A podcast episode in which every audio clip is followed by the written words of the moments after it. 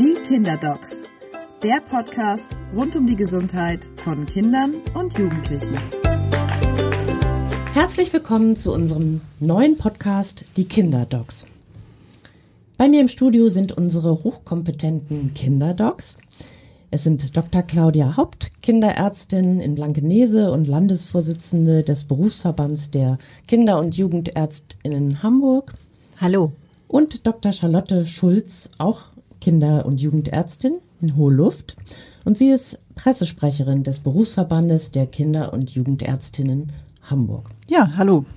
Wir wollen mit unserem Podcast-Format einen Ratgeber bieten zum Anhören für alle Eltern, Großeltern, Lehrerinnen, Erzieher und haben eine ganz große Reihe von Themen vorbereitet, zu denen unsere kompetenten Kinderärztinnen Rat und Informationen geben würde. Und heute haben wir uns ein Thema vorgenommen, das in den vergangenen Monaten, vielleicht im vergangenen halben Jahr, Jahr, eine riesige Rolle gespielt hat. Und da geht es um Streptokokkeninfektionen und auch ein bisschen um das Thema Scharlach. Mhm. Also was war da los? Ja, Dazu muss man vielleicht einmal ganz kurz vorausschicken, dass in der Pandemie ja vieles ganz anders verlaufen ist als sonst und dass ganz viele klassische Kinderkrankheiten in ihrer Häufigkeit drastisch zurückgegangen sind über die Jahre. Da gibt es gerade einen neuen Report von der Barmer Krankenkasse. Und dazu gehörten auch die Streptokokkeninfektionen einschließlich Scharlach. Die haben zwischen 2019 und 2021 dramatisch an Häufigkeit äh, nachgelassen. Also weil die Kinder nicht in den Kitas waren und nicht mit anderen gespielt haben. Ja, und Mundschutz weil, genau, ja. der genau. Mundschutz ist, glaube ich, ganz, ganz äh, und wesentlich. die ganzen ähm, Hygienemaßnahmen und so weiter. Und äh, Scharlach ist ja eine ähm, Infekterkrankung, die über Tröpfcheninfektionen übertragen wird. Und da hat, na, haben natürlich diese Maßnahmen sehr dazu beigetragen, die Ausbreitung einzudämmen. Und was wir jetzt aber im Ende, von Ende letzten Jahres, Anfang diesen Jahres über die letzten Monate hinweg äh, gesehen haben und nicht nur in Hamburg, sondern bundesweit, ist eine dramatische, drastische, so noch nie gesehene Häufung von Streptokokkeninfektionen bei den Kindern.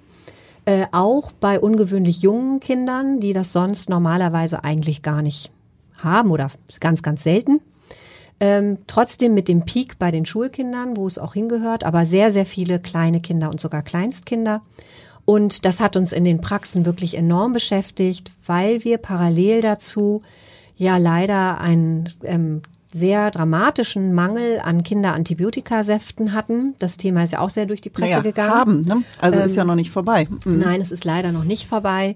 Ähm, und das hat natürlich dazu geführt, dass wir eine, dass einer ähm, relativ großen Zahl von Kindern, die Antibiotika Behandlung bedurften, äh, eine sehr geringe äh, Kapazität davon gegenübergestellt waren. Es hat die Arbeit in der Praxis auch sehr, sehr belastet. Ja, wir haben ja ähm, von den akut kranken Kindern, die wir so jeden Tag sehen, ähm, haben wir ja viele, viele in unseren Infektsprechstunden. Und zeitweise hatte man das Gefühl, man macht kaum noch was anderes als Streptokokkeninfektionen. Mhm. Also ähm, mindestens die Hälfte der äh, vorgestellten Kinder kam zumindest mit dieser Fragestellung ja rein, mhm. weil es durch in den Kitas, in den Schulen unglaublich grassierte. Könnt ihr noch mal mich ja. aufklären? Streptokokkeninfektion, ja. Streptokokkenangina ja. Scharlach. Ist das alles miteinander verwandt, aber nicht dasselbe? Ja, grundsätzlich schon. Wollen wir erst was über den Erreger sagen, Charlotte? Ja, also Streptokokken sind Bakterien, die ähm, auf den Schleimhäuten im Mund-Rachenraum ähm, vorkommen können, sowohl bei gesunden Menschen, die die einfach so mit sich herumtragen, ähm, aber eben auch bei den akut Erkrankten, die dann eben über Tröpfcheninfektionen diese Infektion weitergeben können an äh, äh, andere Kinder, ähm, Familienmitglieder. Ähm, und dieses Bakterium, also diese Streptokokken ähm, oder beta-hämolysierende Streptokokken der Gruppe A, heißen sie ganz offiziell, können ähm, zwei verschiedene Krankheitsbilder hervorrufen. Also sie können zum einen eine Streptokokkenangina, also eine Mandelentzündung hervorrufen. Das kann sehr unterschiedlich ausgeprägt sein, mit hohem Fieber, mäßigem Fieber, wenig Fieber, mit sehr starken Halsschmerzen, ähm, mit geschwollenen Lymphknoten am Hals, ähm, das Bild ist aber sehr variabel. Demgegenüber, vielleicht sagst du mal, wie ja. so der Scharlach aussieht. Genau, von diesen sehr zahlreichen Serotypen, die es von diesen Streptokokken gibt, das sind fast 100 verschiedene, machen fünf das Vollbild eines Scharlachs. Und beim Scharlach ist es so, dass zunächst mal das Krankheitsgefühl der Patienten in aller Regel sehr stark ist. Also Schlappheit. Ähm, und die fühlen sich wirklich schlecht, also richtig, ähm, die haben sehr schlapp. hohes Fieber. Mhm. Am zweiten Fiebertag tritt dann der charakteristische Hautausschlag auf, der sich zunächst mal in den Leisten, Achselhöhlen ähm, und über die, den Unterbauch aufsteigend am Körper, also am Stamm besonders ausprägt. Und die Kinder haben das, dieses Scharlachgesicht, das heißt, sie haben sehr stark gerötete Wangen mit einem blassen Munddreieck. Sie gucken auch in der Regel traurig, weil es ihnen wirklich schlecht geht haben geschwollene Lymphknoten, haben Kopf- und Halsschmerzen, oft Übelkeit. Ähm, kleinere Kinder brechen oft am ersten Tag, in den ersten 24 Stunden. Sie klagen fast immer auch Bauchschmerzen, die Jüngeren eigentlich alle. Und sie haben das, was man eben ähm, Himbeerzunge nennt. Bevor sie eine Himbeerzunge bekommen, haben sie aber eine dick weiß belegte Zunge. Und wenn das dann so abschilfert, dann kommt diese diese werden die Follikelchen auf der Zunge so deutlich und die bekommen diese Erdbeer- oder Himbeerzunge. Das spricht, heißt, die sind dann so rot, hellrot im Grunde ist die Zunge. Ja, die ist leuchtend. sehr stark leuchtend rot und hat eben so kleine, so Pickelchen, wie kleine Pippel, äh, Pickelchen. Das sind diese Papelchen, diese Follikelpapelchen. Und der Rachen ist sehr, sehr deutlich gerötet. Die Mandeln sind geschwollen, manchmal auch mit weißen Stippchen belegt, längst nicht immer. Und das Vollbild des Scharlachs führt also zu das kann man gar nicht verkennen, führt zu sehr starken Krankheitsgefühl. Es gibt auch atypischer verlaufende Formen, es gibt auch weniger hochfieber verlaufende, fieberhaft verlaufende Formen. Wir haben auch ein weites Spektrum an Scharlacherkrankungen jetzt gesehen. Durch die massive Häufung gab es natürlich auch verschiedene. Aber das, was ich jetzt beschrieben habe, ist eigentlich das typische Bild eines Scharlachs. Darf ich nochmal fragen, ähm, ich jetzt als Mutter, wenn mein Kind ähm, Fieber hat, wenn es sich unwohl und schlapp fühlt, wenn es äh, Halsschmerzen hat und äh, Rötung im Hals. So, das muss ja noch kein Scharlach sein, nehme ich mal an, mhm. sondern das ist ja nochmal diffus. Vielleicht ist ihm auch schlecht, vielleicht kann es auch was ganz anderes sein. Also es, es hat Übelkeit.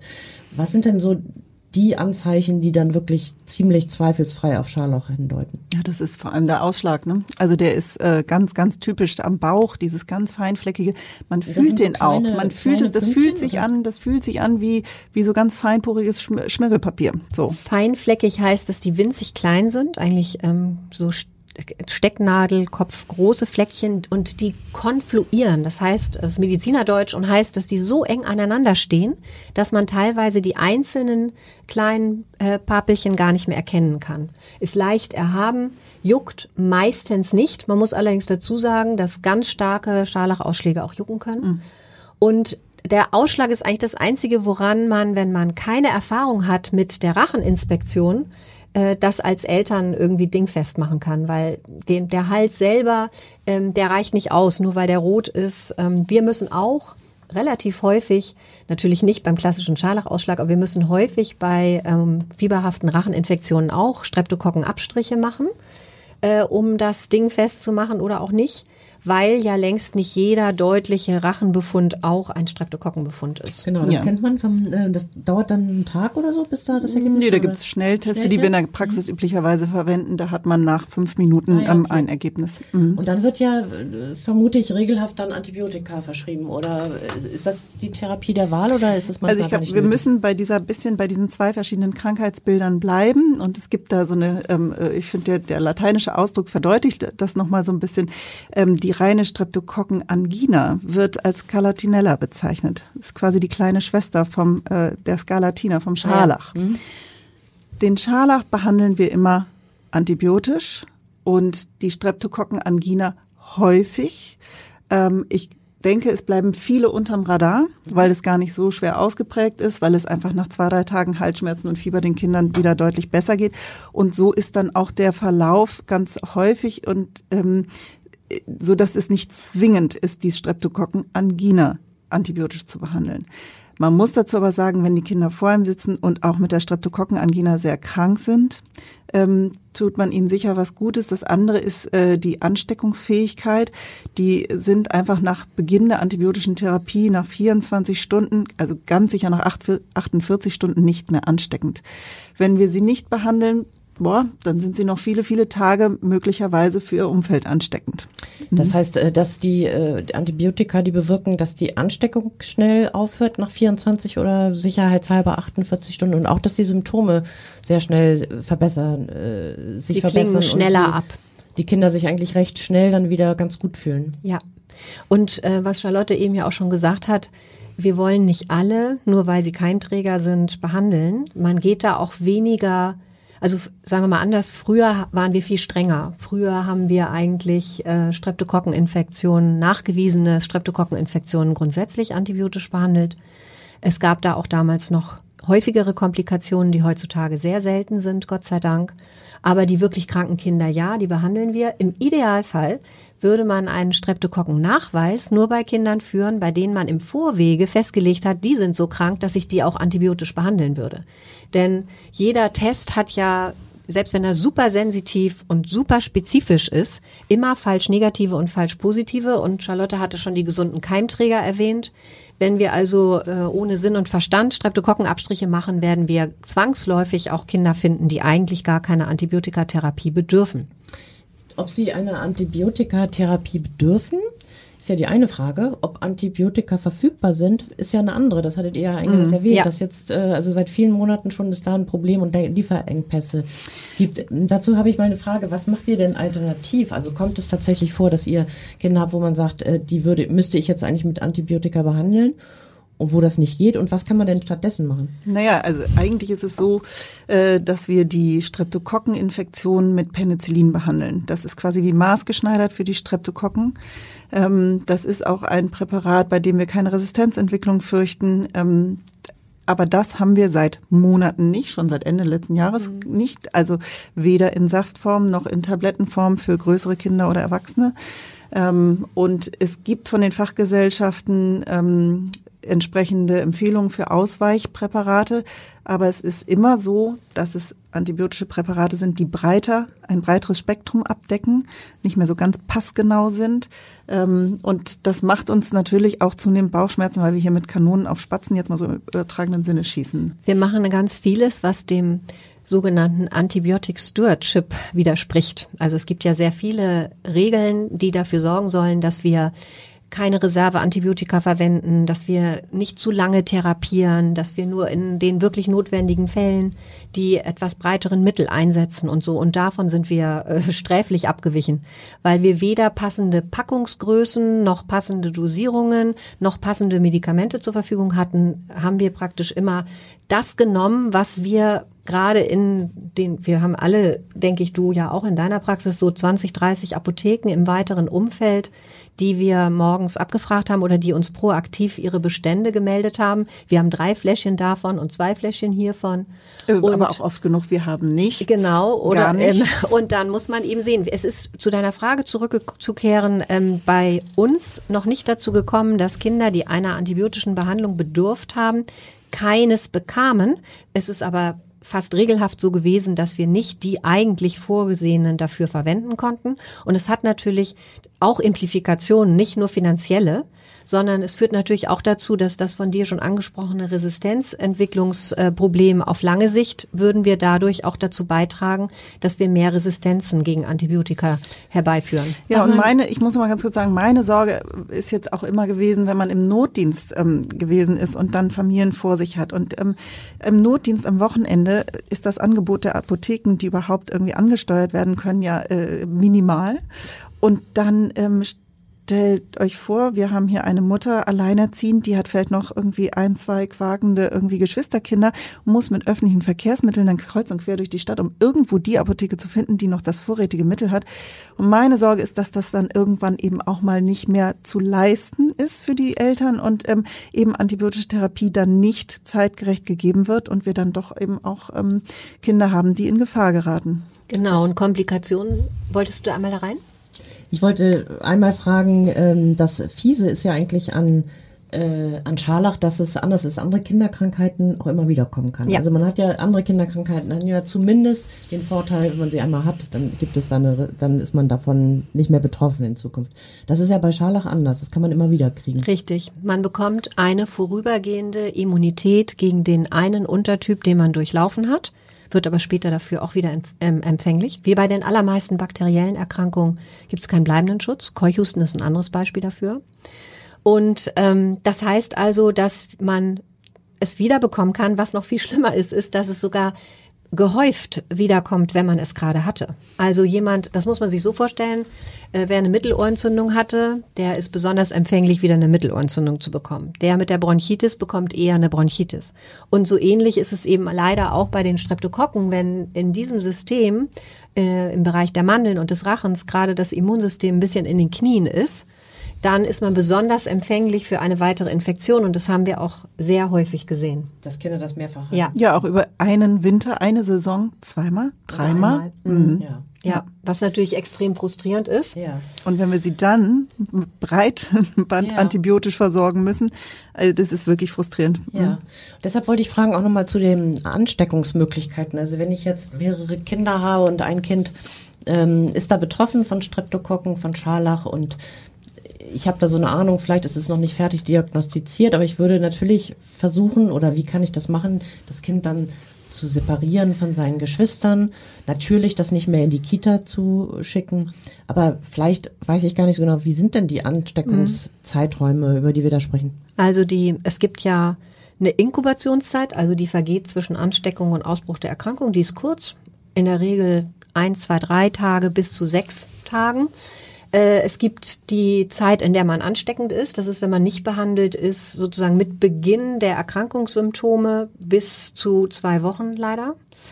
Ähm, und isolieren müsste man im Prinzip nicht. Also klar, es darf nicht in die Gemeinschaftseinrichtung, es darf keinen Kontakt mit besonders Kranken oder äh, mit Großeltern haben, die eine künstliche Herzklappe haben oder sowas. Äh, oder deren Immunsystem nicht funktioniert. Aber man versucht, weil es ja eine hoch ansteckende, aber Tröpfcheninfektion ist. Das heißt, es fliegt nicht wie Windpocken oder Masern äh, oder Covid. äh, man sorgt dafür, dass die eben sich nicht nahe kommen. Das soll man mal schaffen. Mhm. Also äh, kleinere ja. Kinder, denen kann man sagen, äh, trink bitte nicht aus dem Becher deines äh, Bruders und knapper nicht auf seinem Buntstift rum. Mhm. Aber dass die nun überhaupt nicht in engeren Körperkontakt gehen, das ist eigentlich auszuschließen. Das kriegt man nicht hin. Dann müsste ja, ein Kind wegrationalisiert werden. Ich sage ja immer, Familien sind irgendwie eine Schicksalsgemeinschaft. Ja. Ne? Man teilt die guten und die nicht so guten Dinge. Ähm, es ist hoch ansteckend, aber nicht zwangsläufig. Das heißt, das heißt, also wenn ich ein Kind habe, heißt es nicht automatisch, okay, die beiden anderen werden es in jedem Fall kriegen so ist es ja nun auch nicht. Ja, aber doch aber relativ häufig. Tröpfchen, diesen Tröpfchenaspekt mhm. achten, ja. nehme ich mal an. Also mhm. wie Wenn möglich. Hast, nicht bei größeren geht das. Ja, ja. Äh, bei größeren kann man sagen, so du bleib mal bitte in deinem Zimmer und setz dich nicht mit den anderen beim Essen am Tisch. Aber bei den kleineren ist das utopisch. Ja. Ne? Was ich noch vielleicht sagen wollte, äh, weil wir das gar nicht erwähnt haben bisher. Es gibt noch zwei typische, seltenere, aber gar nicht mal so seltene Streptokokken A ähm, bedingte Erkrankungen an einer ganz anderen Stelle, nämlich einmal an der Scheide und am After, am Anus. Und die sind häufiger, als man so denkt. Und an die sollte man denken, wenn zum Beispiel ein Kind ähm, sehr viel klagt über Schmerzen am Po, und man dann inspiziert dort als Eltern und sieht, dass das ähm, ganz, ganz stark entzündet ist und nässt, dann muss man an, bitte an Streptokokken denken und das würde nämlich sonst über Monate fortbestehen und auch Verstopfungen durch Schmerzen auslösen und so weiter und ist auch ansteckend äh, kann auch von dort zu Schmierinfektionen in den eigenen Rachen kommen und zu anderen Kindern natürlich. Und die müssen immer antibiotisch behandelt werden, weil die nie von alleine verschwinden. Das gleiche gilt für die Scheideninfektionen, die die äh, kleinen Mädchen wirklich sehr, sehr quälen können. Und die kriegt man auch durch ähm, entsprechende Abstriche gut raus. Die kann man mit dem gleichen Abstrich nachweisen, wie man auch den Racheninfekt ja, Ganz genau. Man macht den Abstrich dann einfach an einer anderen Stelle. Hm.